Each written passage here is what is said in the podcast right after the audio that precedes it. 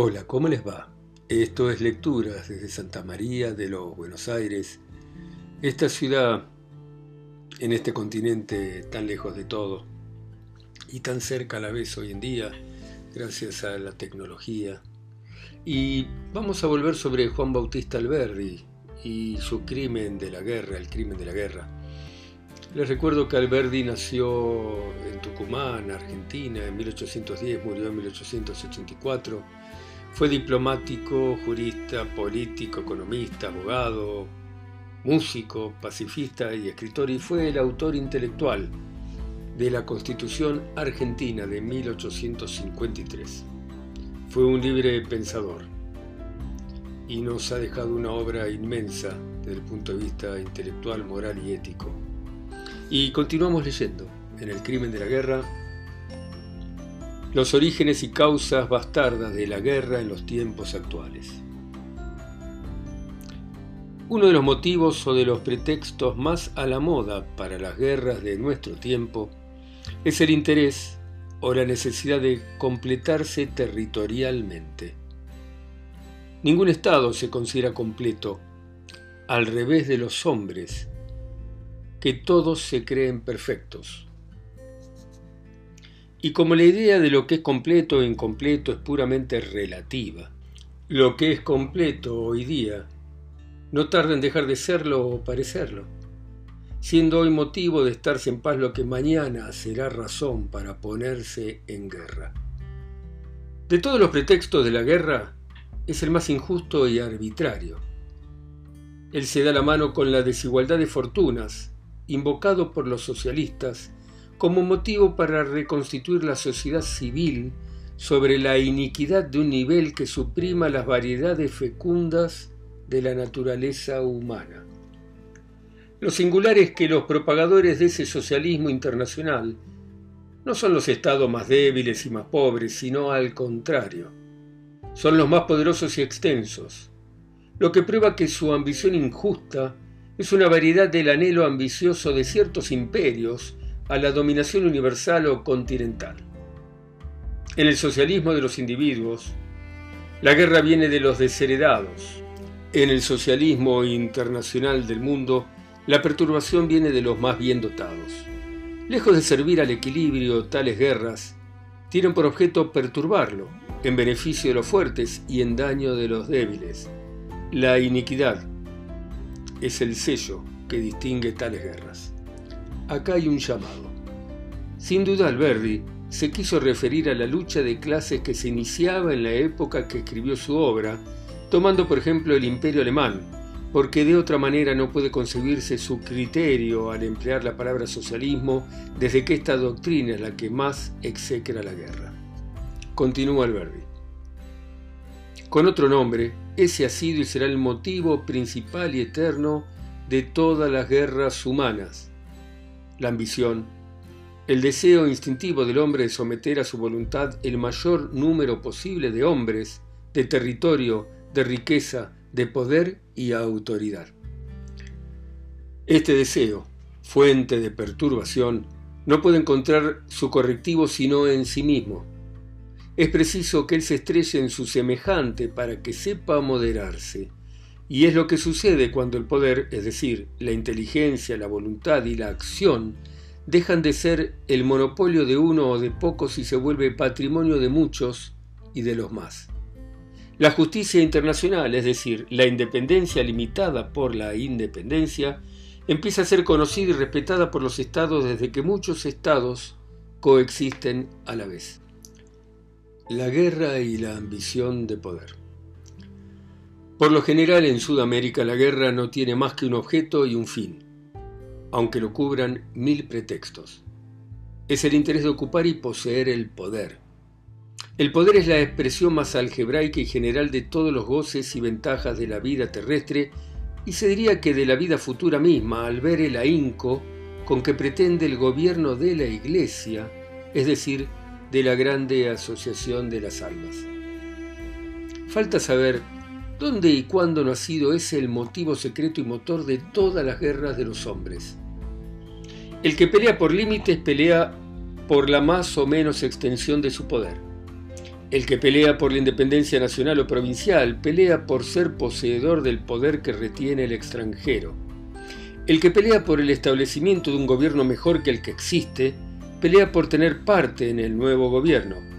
El que pelea por derechos y libertades pelea por la extensión de su poder personal, porque el derecho es la facultad o poder de disponer de algún bien. El que pelea por la sucesión de un soberano derecho pelea naturalmente en el interés de poseerlo en parte. ¿Qué es el poder en sentido filosófico? Es la extensión del yo, el ensanche y alcance de nuestra acción individual o colectiva en el mundo que sirve de teatro a nuestra existencia. Y como cada hombre y cada grupo de hombres busca el poder por una necesidad de su naturaleza, los conflictos son la consecuencia de esa identidad de miras. Pero tras esa consecuencia viene otra, que es la paz, o solución de los conflictos por el respeto del derecho, o ley natural, por el cual el poder de cada uno es el límite del poder de su semejante. Habrá conflictos mientras haya antagonismos de intereses y voluntades entre los seres semejantes. Y los habrá mientras sus aspiraciones naturales tengan un objeto común e idéntico. Pero esos conflictos dejarán de existir por su solución natural, que reside en el respeto del derecho que protege a todos y a cada uno. Así, los conflictos no tendrán lugar sino para buscar y encontrar esa solución, en que consiste la paz o concierto y armonía de todos los derechos semejantes. La naturaleza jurídica de la guerra. La guerra es justicia o crimen según su causa moral. La justicia y el crimen están armados de una espada. Naturalmente, la espada es para herir y matar. Ambos matan. ¿Por qué la muerte que da la una es un acto de justicia y la que da el otro es un crimen? ¿Por qué la una es un acto de defensa y la otra es un acto de agresión? La una es la defensa del derecho, la otra es un ataque contra el derecho que protege a todos. Así, la muerte violenta de un hombre es un bien o es un mal, es un acto de justicia o es un crimen, según el motivo y la mira que preside a su ejecución. Lo que sucede entre la sociedad y un solo hombre sucede entre una sociedad y otra sociedad, entre nación y nación. Toda guerra, como toda violencia sangrienta, es un crimen o es un acto de justicia según la causa moral que la origina. La guerra puede ser legal sin dejar de ser criminal. Se dice legal la muerte que hace el juez porque mata en nombre de la ley que protege a la sociedad. Pero no todo lo que es legal es justo, y el juez mismo es un asesino cuando mata sin justicia. No basta ser juez para ser justo, ni basta ser soberano, es decir, tener el derecho de castigar para que el castigo deje de ser un crimen si es injusto. Siendo la guerra un crimen, que no puede ser cometido sino por un soberano, es decir, por el único que puede hacerla legalmente, se presume que toda guerra es legal a causa de que toda guerra es hecha por el que hace la ley. Pero como el que hace la ley no hace la justicia o el derecho, el soberano puede ser responsable de un crimen cuando hace una ley que es la violación del derecho, lo mismo que el último culpable. Y es indudable que el derecho puede ser hollado por medio de una ley, como puede serlo por el puñal de un asesino. Luego el legislador, no por ser legislador, está exento de ser un criminal, y la ley, no por ser ley, está exenta de ser un crimen, si con el nombre de ley ella es un acto atentatorio contra el derecho. Así la guerra puede ser legal en cuanto es hecha por el legislador, sin dejar de ser criminal en cuanto es hecha contra el derecho. De ahí viene que toda guerra es legal por ambas partes, si por ambas partes es hecha por los soberanos, pero como la justicia es una, ella ocupa en toda guerra el polo opuesto del crimen, es decir, que en toda guerra hay un criminal y un juez.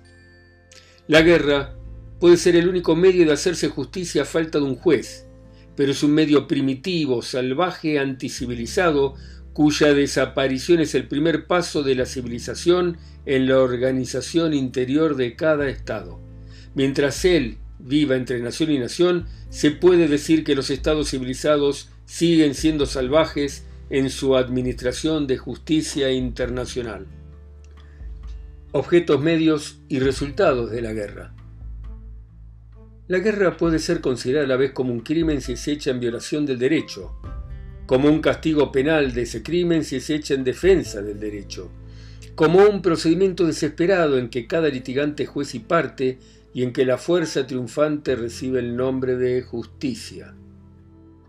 El crimen de la guerra puede estar en su objeto cuando tiene por mira la conquista, la destrucción estéril, la mera venganza, la destrucción de la libertad o independencia de un Estado y la esclavitud de sus habitantes.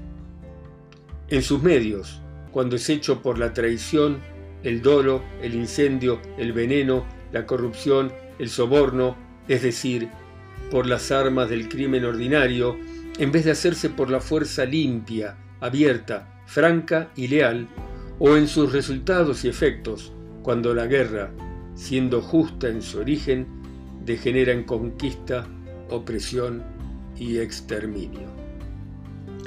El derecho de la guerra y la justicia. Si el derecho es uno, ¿puede la guerra, que es un crimen entre los particulares, ser un derecho entre las naciones? La ley civil de todo país culto condena el acto de hacerse justicia a sí mismo. ¿Por qué? Porque el interés propio entiende siempre por justicia lo que es iniquidad para el interés ajeno. Lo que es regla en el hombre individual lo es en el hombre colectivo. Decir que a falta de juez es lícito hacerse justicia a sí mismo es como decir que a falta de juez cada uno tiene derecho de ser injusto. Todo el derecho de la guerra gira sobre esta regla insensata. Lo que se llama derecho de la guerra de nación a nación es lo mismo que se llama crimen de la guerra de hombre a hombre. No habrá paz ni justicia internacional sino cuando se aplique a todas las naciones el derecho de los hombres. Toda nación como todo hombre comete violencia cuando persigue por vía de hecho aún lo mismo que le pertenece. Toda violencia envuelve presunción de injusticia y crimen. La violencia no tiene o no debe tener jamás razón. Y toda guerra en cuanto a violencia debe ser presumida injusta y criminal, por la regla de que nadie puede ser juez y parte sin ser injusto. La unidad de derecho es el santo remedio de la reforma del derecho internacional sobre sus cimientos naturales. Muy bien, dejamos acá Alberdi, seguimos en otro momento. Eh, Alberdi ha sido un genio, evidentemente, un intelectual extraordinario, con una capacidad de análisis notable. Y sería muy interesante que muchos de los jueces argentinos, incluso la Corte Suprema de esta República, tuvieran en cuenta palabras de Alberdi. Porque cuando la justicia es lenta, la justicia no existe. Cuando la justicia se vuelca hacia una parte, la justicia es injusta. Cuando la justicia tarda en tomar decisiones sobre la vida y los derechos, no es justa. Muy bien. Seguimos la próxima. Chao, chao.